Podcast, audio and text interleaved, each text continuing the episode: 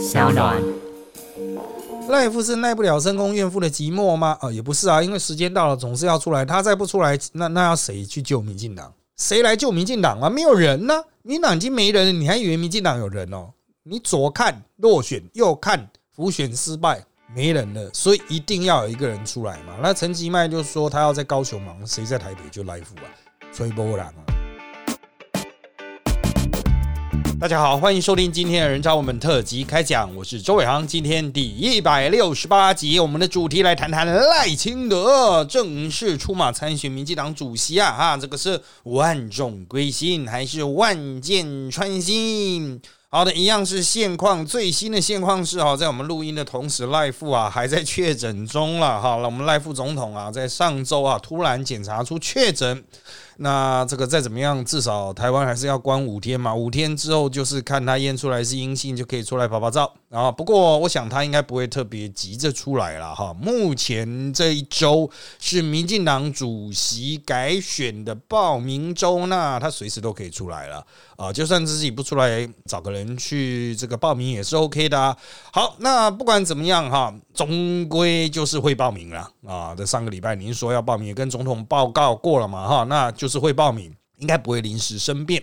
好，那报名的过程中，当然其他人也都还有机会了哈。不过已经有几个人说他不选了。首先是郑文灿说不选，虽然郑文灿一度成为这个主席的强力竞争人选，不过大家也都知道，他也在选后啊哈，这个有了一个论文案的结果哈，就是被取消了硕士学位哈，在势头上，在风头上，当然人就是要稍微缩一下。加上桃园才刚败选啊，虽然他现在还是市长。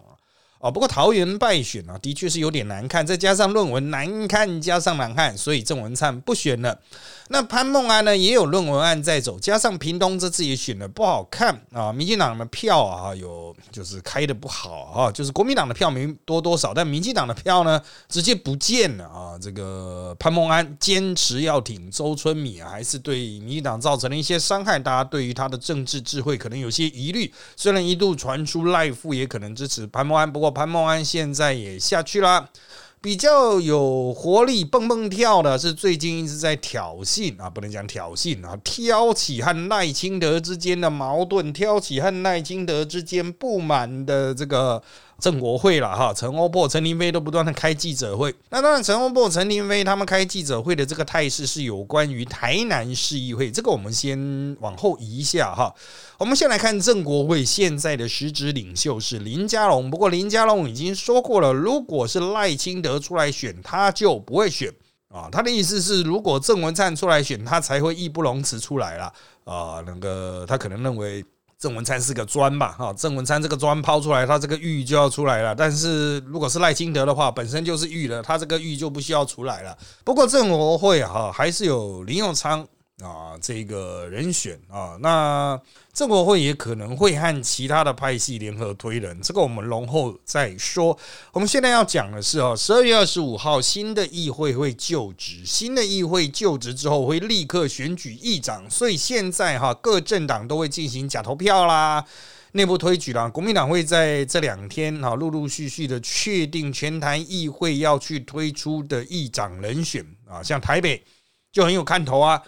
是不是会继续支持陈景祥啊？叶林传啊？这个大家都在看啊，因为叶林传最近有这个黑道争议嘛啊，民进党一直在打他是黑道啊。当然了，国民党内也是有其他竞争者，可是这一两天呢，像就我所知啦，礼拜六日都还是有一些在瞧的了。好像目前传出来最新是李润秀可能要退选议长啊，那就是由戴锡清代表出征。啊，那当然了，戴西新会要搭配谁哈？用正副议长去对这个陈礼祥和陈叶林传呢？还有待讨论啊，我不太清楚，因为这一定是很秘密，在在在穿梭啊，在搬动啊，可能会有一些。当然，大家很很多人会直觉的说，哦，是不是本省人、外省人的对局啊？这个陈礼祥是本省人，叶林传本省人，然后戴西新是外省人这样子。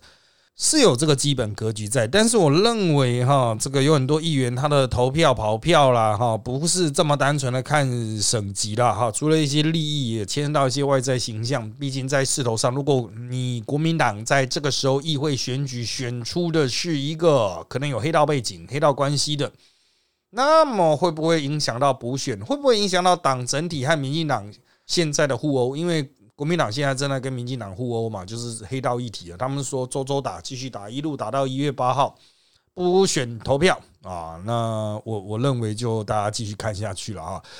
好，那这个我们回回来哈，就是台南市议会哈啊，也正要选议长。那目前呢是这个无党籍的郭庆良，之前是民进党的，可是跟赖副总统当时就闹得很不开心哈，有一些故事在，我，就是故事很多的男人啊，那。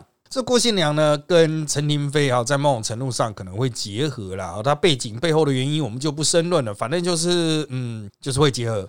那另外一边呢，邱丽丽哈，她是英系的，那也获得了其他人，包括赖富的支持啊，是民进党公推的人选。但是呢，民进党中央为了要去跟国民党对打黑道议题，他的中常会在上礼拜才做出一个决议，就是哦，党籍的市议员、党籍的市议员、县市议员不能在议长选举中去投给有黑道背景的人。啊，就是不只是民进党内哦，连国民党内有黑道背景的哈都不能投哦。啊，我无党的有黑道背景的也不能投，你投到的话要党纪处分这样子。当然呢，剑指可能是要剑指台北市议会啊，剑指各地议会了。但是实质上呢，就让台南那边有了唱戏的空间呐。像台南的郑国会，他大概有六席了，台南的郑国会就站出来说：“哎，可是邱丽丽啊，他们跟那个有背景的哈。”有黑道背景的啊，有争议背景的，有台南开八十八枪可能相关的人在一起，也就是说，民进党在台南推出来的议长候选人啊，他可能就是家大业大哈，就经常吃饭见面嘛，总是会见到一些有争议的人。那这个人是有黑道背景的，有可能跟这次的台南有一个八十八枪，我要强调，台北有八八会馆，台南有八十八枪，都是八八，但是是不太一样，但是都是跟黑道有关。好，拉回来，台南这一趴呢，民进党。官方的推出来的候选人有这个争议在，所以政国会就可以闹啊，就说那我们就不要投啊，因为他有争议嘛，他可能跟黑道有关系吧。但这是有点扩大解释了，因为民进党原来的意思是说啊，这个候选人本身是黑道了啊，本身是黑道，可是叶林传他本身也没有什么争议啊，他就是爸爸嘛，家里的事业嘛，可能是有争议的。啊，就台北副议长叶林川，所以这一局要怎么解呢？需要政治智慧，这会是赖副的第一堂课。因为郭信良也表明了，虽然他是无党籍，但之前是民进党。郭信良表明他会支持赖副去选民进党党主席啊，一个无党的议长哈，支持赖副去选党主席也是很妙了哈。他意思就是郭信良想降低这种争议性，但是我认为见缝插针的缝还蛮大的。就赖副到底会怎么去化解台南的这一局？啊，议长最后是郭庆良还是邱丽丽？有得言啊，有得言啊。这个台南的议长之争大概会在十二月二十五号出来，不是大概一定。那么台北的选举是一月八号，那么赖副选主席大概是一月中左右啊，他会有一个明确的结果会出来。那我个人认为赖副出现应该没什么大的问题。可是如果台南的议长啊出现了一些争议，他可能会。让赖富的身世有点挫折。第一是你调顶内的动力好像不是很好呀。第二个就是说，呃，如果赖富的派系在这一次失败了，台南是你的地盘，你的本命区，你失败的话，那接下来你要冲刺总统大选，冲刺区域立委，冲刺不分区提名，都会是一个蛮难看的事情呐，哈。所以赖富似乎不会是一帆风顺，但。他会不会有万箭穿心呢？啊，虽然做不到万众归心呐，等下万众归心那个部分我们会讲。万箭穿心，我个人认为是不至于，因为民进党内现在并没有很强大的反赖富的力量，大概就只有英系的一些人仍然不甘愿尝试想要去找人出来选，他们还在做相关的努力，最后会找到谁不知道，可能是陈建仁啊，也可能是更弱的咖。啊，但是再怎么样哈，这些人选起来应该不是攻势很凌厉了，没有办法像二零一九年赖清德、蔡英文在竞争党主席那样乒乒蹦蹦的打得很激烈，把赖富人格毁灭哦，那当然，侧翼网军会在这个主席之战发挥什么样的功能，我是不知道。因为到一月八号为止，他们应该都会集中在台北市的补选吧。哦，虽然他们有呛瞎说什么，因为吴益农去跟这个瓜吉啊，就双吉哈，瓜吉和恰吉就是王世坚站台啊，找这两个站台，所以车翼王军很不爽啊。但是我认为最后面他们应该还是会回去救了啊，他应该还是会回去救这个威农啊。好，那我们回归这个党主席选举哈，赖清德哈，这个应该不会有什么主力部队去打他，他应该就是顺顺的选，不会有人再去揭疮吧？那他是真的能够万众归心吗？这就必须去提到了。我们刚才有讲了，这个郑国会他们还是可能会推人嘛，啊，去维持一个势在，就比如说推林佑昌啊，甚至是更弱的人，不一定啊，但都可能会推。啊，那除了郑国辉之外，有没有人不支持他呢？第一个是我们刚才提到的英系，英系一直都想要推人找郑文灿，要注意郑文灿的新潮流，跟赖清德原来是同一个派系，可他今年跟小英比较亲，所以英系一直是设定郑文灿，郑文灿不行是陈建仁，陈建仁不行的话，嗯，我一时之间也想不到什么像样的人啊。就我现在所看到的这个情报资讯，也没有什么其他像样的人，但是哈。我个人认为，就是他们应该还是会，就算自己挤不出来，也会去跟其他人联盟结盟。跟谁呢？有没有可能跟大叔呢？这个就很耐人寻味的哈。因为我们上周也看到传出大叔啊，在赖清德跟他表明说我要选主席的时候，大叔有提出一些谏言，有分析过优点，也有分析过缺点。诶，这就比较妙了。一般来说哈，我们碰到别人来说，哎，我要选主席啊，我们要乐观其成啊，支持支持支持。哦，我们不会跟他分析有什么缺点。如果我支持他的话，啊，我就支持他嘛。那如果有缺点，我会帮他排除啊。所以传出的消息是，大叔有分析利弊得失，似乎代表大叔跟赖清德之间存在有一些竞合的关系啊。当然不是什么什么善意的劝勉啊，就说啊，你这很辛苦哦，哈，怎么样怎么样？别傻了，大家都在江湖混那么久了，哪里还需要你分析啊？啊，所以我个人的看法就是，大叔可能对于主席，可能对于总统，都还有一些念头。要注意啊，大叔一直有人在逼他下台，但他就是卡位不下台。大叔的意思是，如果让我做到明年一月的话，那我就不会作乱。但是如果你们把我逼下来的话，哎，那我也许就慨然参选了。有没有？会不会是这样的情形？他也许不会选主席啊，他会去选总统啊，哈。好，那另外还有就是有一些学者哈，就包括郑国会也在讲这个这个副总统任党主席会不会跟总统哈出现一些宪政上的争议？就是副总统他作为主席主导了政策，跟总统有意见矛盾的时候，会不会引起宪政危机啊？我认为啊，如果赖清德选到主席的话，小英就放权了啦。啊，小英就已经跛脚了啦！你说小英这个时候还有一些主张要去跟赖清德对抗，蠢了吧？因为赖清德会掌握了区立委，掌握了不分区的提名权，哦，然后他接下来要选总统啊，应该是直通车一路冲过去啊。赖清德这么冲的时候，你小英尝试想要跟他对抗，我认为是抗不过的啊。从什么可以一叶知秋呢？就从这个兵役延长。国防部是希望能够在年底出炉，这样才赶得及在二零二四年正式上路。可是二二零二四正式上路的话，那是选举年了，民进党内就怕怕了哈，不希望平添变数。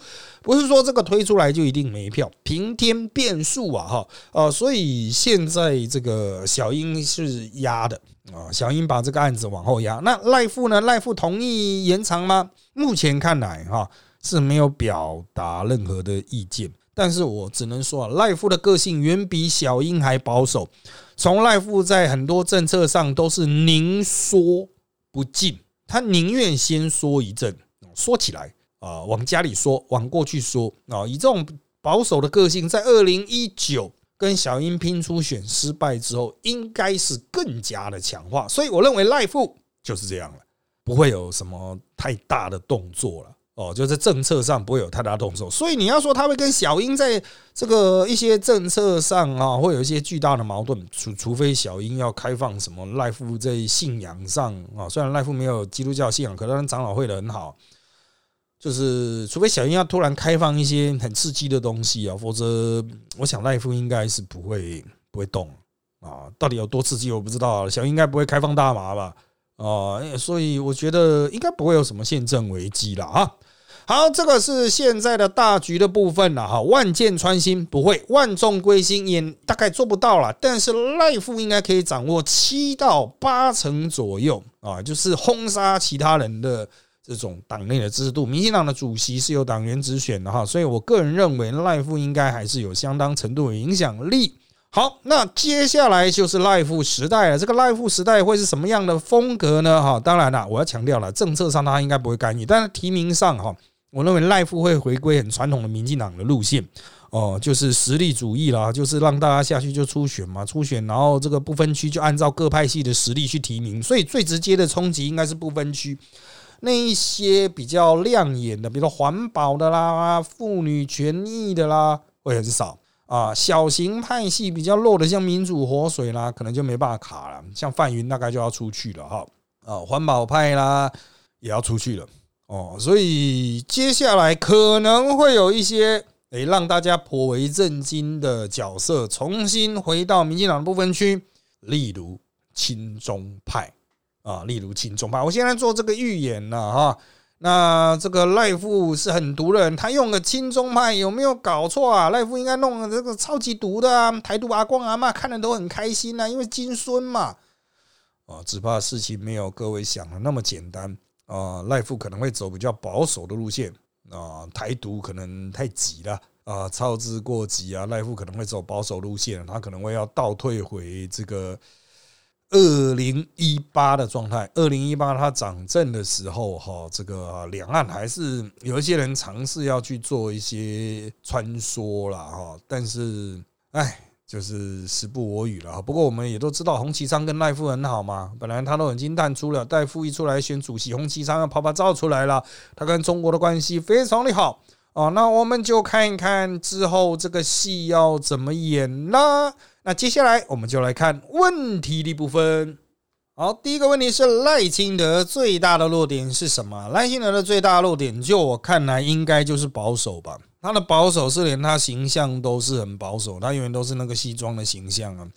哦，我听了很多人抱怨，就是叫他戴个墨镜，他也不要；叫他画脸上画两个花花的花纹啊、彩绘啊，也不要，连这种都不要。所以这个家伙的保守个性已经非常非常确定了啊，这大家都不要怀疑啊。那保守的话，在战术上就不会那么大开大合，可能就是预先想好了就把它走下去哦。这个线性发展就是一路防守，所以他打总统大选应该也是一路防守，打立委选举也是一路防守。那进攻的当然是朱立伦了哈，就不会是柯文哲。柯文哲一直去挑战赖清德。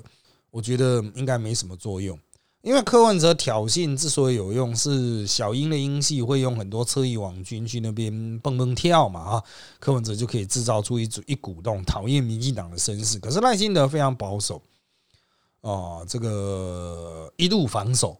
哦，你可能很难挤破他，可能就是照 SOP 去走。那朱立伦的空间会比较大，因为朱立伦也是另外一个算很精、很保守的操盘类型。不论是朱立伦选总统，或是赖清，哎不，或是侯友谊选总统，这个国民党的步伐应该都是相对比较稳的哦。那两边都踩得很稳哈，就不会有什么太大的爆点啊。我认为最后开出来都是双方的基本盘，投票率不高了，就是双方的基本盘了哈。那谁的基本盘大呢？好，下面一题啊，下面一题问的是啊，虽然台湾人很健忘，但赖在行政院长失去财团靠拢的形象，是否会因为民进党现在黑金的议题而再度被提起，进而成为另一个被攻击的点呢？诶，现在民进党这国民党打的是黑道了，可是赖清德跟黑道的关系倒没那么直接哦。我要强调，赖清德他本身是很重视形象，他比较明士绅士风格的哈。跟财团是比较近，可是有像大叔那么近吗？有像英系那么近吗？嗯，也还好。跟朱立伦、侯友谊比起来，有有那么近吗？嗯，也还好。赖清德毕竟是在我们不能说台南鸟不拉屎了，但是毕竟不是一个金融经济活跃的区块嘛，台南啊，所以我个人认为赖对财团好这件事是事实。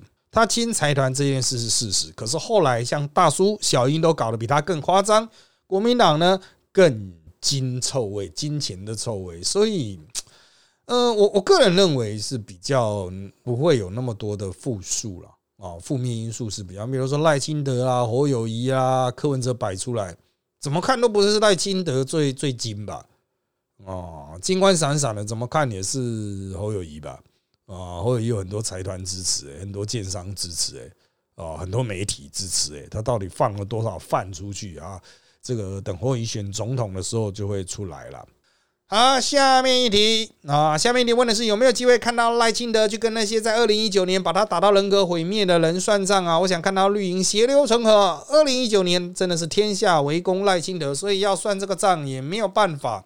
当初最著名的就是林俊宪在中执会一打二三十人呐。啊，这个所以林俊宪这次啊选举就非常的急啊，这次当主席选举就叫赖清德一定要选那个林俊宪就主战派的啊。好，赖清德要怎么算账呢？全都是自己人啊，他要进得大位，他不是消灭这些人，不可能，以他的实力不可能，他只能跟这些人合作。但是有些他认为有问题的，比如说他当时具体说出来就是网军，请这个小英总统把网军收回去这件事情。嗯，大家都印象深刻。那他不会用网军了哈，不太用网军这件事情，应该是可以确认的。他在选总统的时候，应该也不会去用。但是他会去消灭英系的网军吗？我认为很难呢。技术上要怎么做到啊？要怎么做？你可以告诉我吗？哦，就是这是我们实际在做网军的，我们都很难想象的一件事情。比如说要断网军的金流，那也不是民进党出钱的呀。那也是现在网军都是民进党的某些人出钱的，那些人要继续出钱，网军就还是在啊，啊，或是那些网军头人、网军的社群就还是在，要怎么算账？技术上如何做啊？实际上是没有办法，能够做早都做了哦。这个，所以我认为就是他可能比较不会去用网军，但是你要说报复啦、消灭现有英系的网军，不太可能。好，下面一题。加斯赖功德啊，可以顺利当选党主席，他真能为民党带来什么变化吗？毕竟按老师的说法，是民党内部很多人似乎没有正视这次的大败和虚心检讨。好，检讨的部分会在。赖清德上台之前就出来，因为由郑文灿主导，在陈其迈的这个指示下进行了哈。那目前我们所听到的消息就是，大家的确大鸣大放，把什么私人恩怨全部都丢出来。虽然他表面上说什么不要检讨个人啦，但是我们现在听到丢出去的那些讯息，很多检讨个人的啊，检讨某一个县市的候选人呐，哦，首长候选人这样子哈。蛮多这一些的讯息丢出来，但民进党内部就是他们检讨就是不外流，他们可能自己会开会去讨论说，哎，这个是不是真正的原因啊？让各方意见都丢出来，有在开会，并不公开。他们希望这个自己的丑事不要被外界知道，丑事就是家事，自己在家里骂就好了啊，自己小孩自己打。那真的要看他们两个礼拜后所提出来的检讨报告，诶，是两个礼拜吗？哦，好像是一个礼，只剩一个礼拜哈，他们会提出这个检讨报告。检讨报告可能就是把各方意见都整理整理吧，然后做成一个文件，交到中常会，然后送中执会这样子。那我个人认为，民进党如果真的大名大放的话，这次选举大败的各种原因都会被提出来，各种原因都会被提出来。但是哈，你要说。真正的原因是什么？这可能要很久才会哦。比如说，百姓讨厌民进党，到底是讨厌什么？侧翼吗？有些人讨厌是侧翼，有些人讨厌是经济，有些人当然就是讨厌陈松的嘴脸呐。哦，这个或林志坚论文案啊等等，每个人讨厌的点都不一样嘛。也许集合起来才会是事实的真相的百分之九十。哦，你讲侧翼二十趴，林志坚三十趴，陈松二十趴，哦，就这样几趴几趴这样凑起来。啊，那我认为啦，民进党内有脑子的人还是很多啦，包括像梁文杰就很坚持是两岸关系没搞好。那梁文杰现在无关一身轻，那就交给他去处理两岸关系啊，因为他是民进党少数的两岸专家，啊总有时间去处理这件事情吧。还是郑文灿之后就领衔啊，他那个市长位置下来，他就领衔去跟对岸谈判呢，带着梁文杰两个之前不是去澳门玩的很 happy 嘛，哈，就再去聊一聊嘛。哦，这个附中大使嘛，我觉得这个终究是要做的啦。哦，不管你喜不喜欢阿贡啊，总是要要战要和，总是要有人去谈啊。那我们也听到很多消息啦，就是民进党不排除重开两岸谈判，但是是不是跟大选失败有关系吗？我认为不是。他们之所以会去谈，跟他们的长期规划有关哦。因为蔡英文的八年有七年都没谈嘛，这个最后一年总该谈一谈。你要注意，马英九、马西辉也是在他的最后一年，朱一伦选总统选到一半，马英九还跑去见习近平。好，下面一题，除了赖清德之外，会出来选人是否都解读为为将来分杯羹做打算？呃民进党的很多这种我们讲的那种陪绑型的候选人，其实就是表达一种政治立场啦，希望对手能够听见啊，所以也不是要分杯羹啊啊，那个过去会有台独阿公啊、顾宽敏那种啊、许晋良那一种，许晋良到底选几次啊？哈，我是觉得算了吧，宣扬理念有了。啊，不可能争取到什么位置的啦，呃，没有那么高阶。下媒体赖富真的可以放下背倚，成为中共同仁的心结，还是趁机先安内在攘外呢？啊，这个跟前面的题应该是同样，就是赖幸德会不会去报复那些曾经骂他是中共同路人的，然后这个啊消灭党内敌人，然后再去这搞选举哈。呃，我个人认为，就是除了我刚才前面提到，他也没无计可施啊，对车翼网军无计可施。再来就是哦，讲到中共同路人的议题，如果他接下来呢就要跟中共尝试沟通呢，啊，不就又被证实是中共同路人嘛？所以你这个时候去搞那些说你是中共同仁的，然后你又跑去跟中共 check check，呃，很难搞啊，这样逻辑啊都不起来啊，好像更证实他是中共同人嘛？哦，所以我认为。赖清德会去做他认为比较重要的事情，不会去理这些人啊，这些侧翼网军了啊。好，下面一题，赖清德之前当功德院院长的业障消完了吗？我必须要说哈，还有一些案子，比如说他当时推的一些政策啊，的确还是这个持续在走啊，比如说深澳电厂的那一些啦，那个电力的问题啊，这些业障还是会成为他选总统的时候的一个绊脚石。但是呢？你觉得赖清德的业障比较重，还是苏贞昌的业障比较重，还是蔡英文的业障比较重，还是郑文灿的业障比较重呢？这个业障真的是比重的啦啊！所以我个人认为哈，他的业障在二零一八看起来是很重，二零一八的败选跟他的业障也有关系，但是这几年来民进党累积的业障哈更重啊！民进党等人哈这个所创造出来的愤怒哈，这个仇恨值也是记忆犹新呐。啊你以为陈世忠落选之后仇恨值就消了吗？哎，没有呢。哦，这个韩国也是那个落选之后还被罢免，他业障才被消的差不多啊。啊，所以我觉得，呃，民进党在啊，二零一九了，到现在哈，还有很多冤仇未解啊。我只能祝他们幸福啊，劝他们最好多多努力了。好。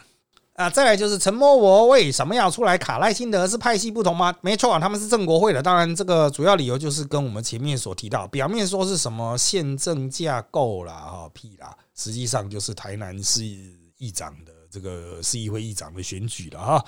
呃，这个总是要秀一下，不然正国会就这样下去吗？啊，正国会是在台南是跟赖清德是很有拼的啊，拼来拼去的啊。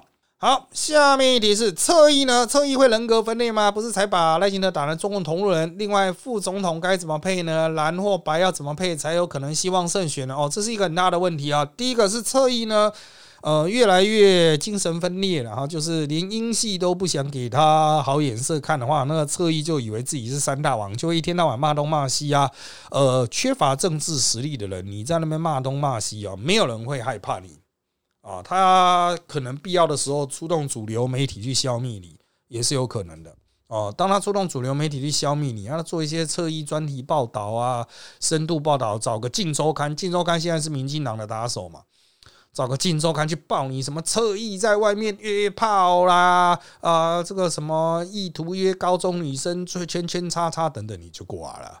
哦，你这侧翼就混不下去。一个侧翼通常有时候都人很多嘛。谁知道那些人？比如说一个侧翼粉钻，他可能有十几个管理者，里面一个管理者出事，你就出事了啦。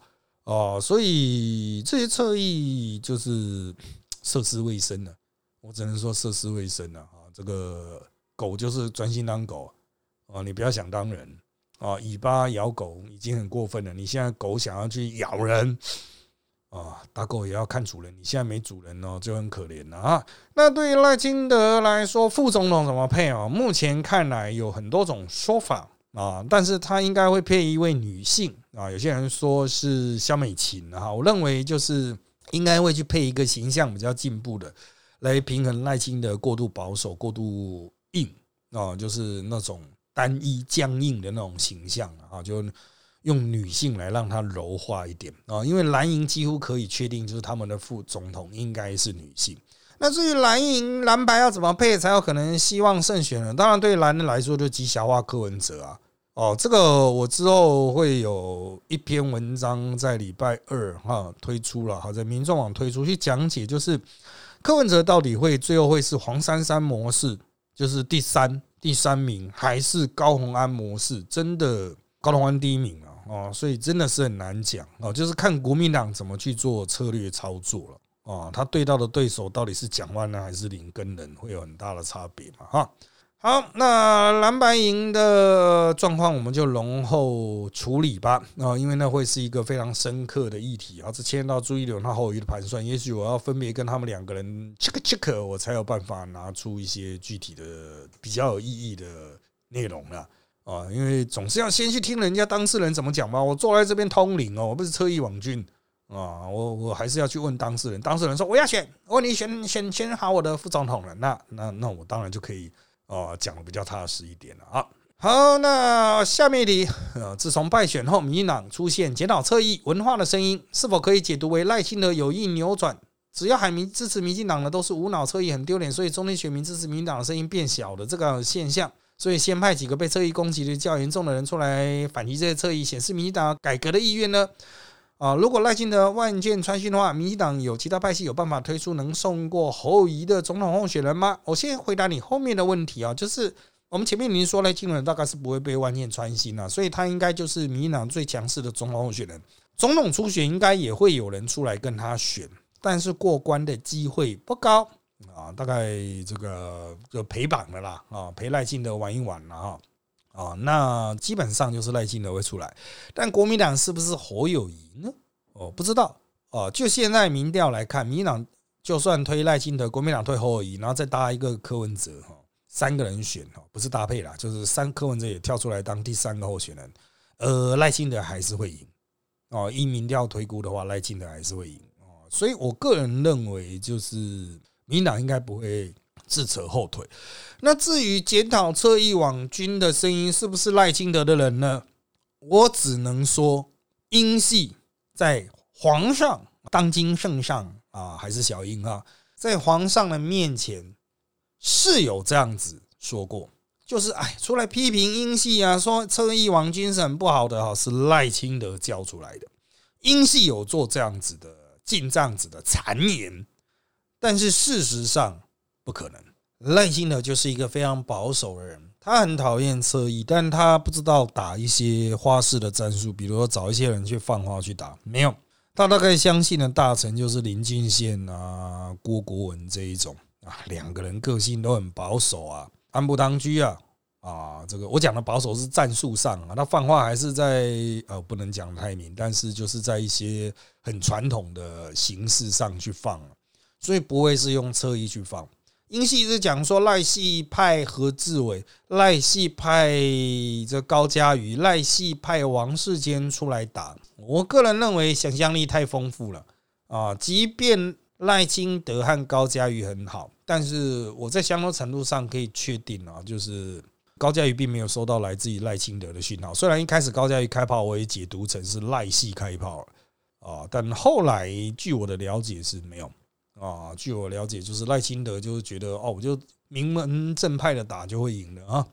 好，下面一题，赖的孩子孙子在美国会让抗中保台的口号形成笑话吗？这是一个切入点啊。不过如果对手是朱立伦的话，哈，嗯，那那也还好吧。啊，大家都是往美国发展啊，大家都是啊，美国德，美国伦嘛，哈。哦都是美国轮，美国德哦，没差啦哈，没差啦。但是他抗抗中保台啊，因为他毕竟是比较毒的嘛哈，所以其实还是会比朱立伦要有意义一点点。至少那些台独啊，工会出来神功护体了啊。好，那下面一题啊，这个党中央啊，就民进党党中央是要听中央政府的，还是中央政府要听党中央的呢？啊，我必须要说，民进党的党中央基本上只处理选务，他不负责政策，政策主要是立院党团还有这个总统府府院党嘛，哈，府出命令，院来负责执行，党就是搞定这些选务了，哈，所以其实党的权益还不到政策了，啊。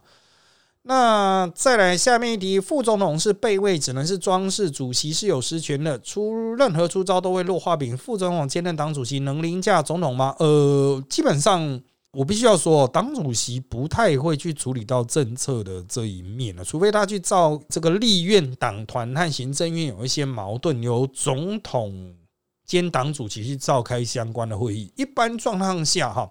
立院党团如果有意见的话，跟比如跟行政有意见，那他们自己去见面就好了，哦，就是直接就是执行。那如果要有一个人开会的话，那总统啊，因为毕竟都是官嘛，立院是官嘛，行政院是官嘛，总统也是官嘛。那党主席呢，基本上就是做好选务。所以你不要以为说我党主席要去做政策什么，那个是在野党啊，执政党就是执政那些人去调，党主席就把选举办好就好了。再来下一题啊！曾大卫要玩拱猪，像韩总那样不能学郭董。赖夫是耐不了深宫怨妇的寂寞吗？啊，也不是啊，因为时间到了，总是要出来。他再不出来，那那要谁去救民进党啊？谁呀？谁来救民进党啊？没有人呢，民进党已经没人了，你还以为民进党有人哦？你左看落选，右看浮选失败，落选林佳龙啊，右看浮选失败，不然就像大叔正在位置上黑的要命。没人了，所以一定要有一个人出来嘛。那陈吉迈就说他要在高雄忙，谁在台北就来福啊，吹波浪啊。那你要找那些二线的哈，比如说林俊宪啊什么，人家都说那那就是赖清德的代理人呢。哦，那林佑昌算是比较有能力，然后他也可能去卡一个位，不过他也浮选失败嘛。哦，浮选失败，这就是一个很现实的问题了。啊，这个赖清德没有浮选失败啊。因为他只有辅那个啊，信赖台湾那些议员嘛啊。好，下面一题，蔡英文始终维持在高民调，输也不差。清君侧想清谁是赖能够作为吗？啊，你是说现在党内的那种改革吗？实际上就是这个败选责任检讨还是由陈其迈在主导，也就说其实还是英系啊，陈其迈是英系啦，另外一种英系，英系有很多人嘛。那赖清德主要都是主持未来。这个过去的事情就交给你们去处理，所以赖清德不会去说嘛，我要惩处谁，我要去处理，他都不会处理，那个会交给陈其迈。下面一题是赖清德会跛脚还是蔡英文跛脚呢？几乎可以确定是蔡英文会跛脚啊。这个赖清德会出来这个主持提名的时候，那些地方上的民意代表都不会理蔡英文啊，哦，立委就不会理蔡英文啊，大家就是来跟赖清德说啊，我要我要争取提名啊，我要我要挤进不分区啊，这样子啊。好，在下面一题啊，赖清德不会好好管一下台南市议会议长的选举吗？有点玩得过火了。赖清德在台南市执政八年，相关恩怨应该还是很清楚了解的。呃，应该反过来讲，现在之所以会有这些恩怨，不也是因为赖清德过于强硬的态度吗？当然，现在比较尴尬的一点是哦，因为就是有那个开枪的事情嘛，使得原本感觉起来有道德正当性的阵营那哈，就是。这个党中央指定的这一派好像也没那么强的道德正当性了，所以现在的状况就是很尴尬。你才说要反黑，然后你的议长候选人又跟人家有间接的认识，不能说直接认识，间接认识。所以现在是怎么办呢？哦，很难处理嘛。哦，难处理就是大家就下去拼嘛，就希望郑国会不要乱嘛，就是这个样子了啊。啊，好，下面一题，赖的个性保守，是他本来就这样，还是被打过之后变成这样？然后这么保守，有办法角逐或担任国家领导人吗？好的，赖的个性保守是本来就这个样子。那二零一九之后呢，更知道深蹲的奥义，所以他之后二零二零之后多乖啊，一直到现在哦，小英都不觉得赖清德会是惹事仔啊。好，那当然这么保守，有办法角逐或担任国家领导领导人嘛？当然可以啊，你不知道美国有共和党。啊，欧洲有保守党嘛？英国也有保守党啊，啊，就是保守党和改革派轮流嘛，哈，政党里面也有偏保守的哈，就是各有各吃香的啦。改革派有改革派吃香的一面，保守党也有保守党吃香的一面。当人家觉得说，嗯，现在要稳一下的时候，就是可能是保守党的人可能会出来了啊。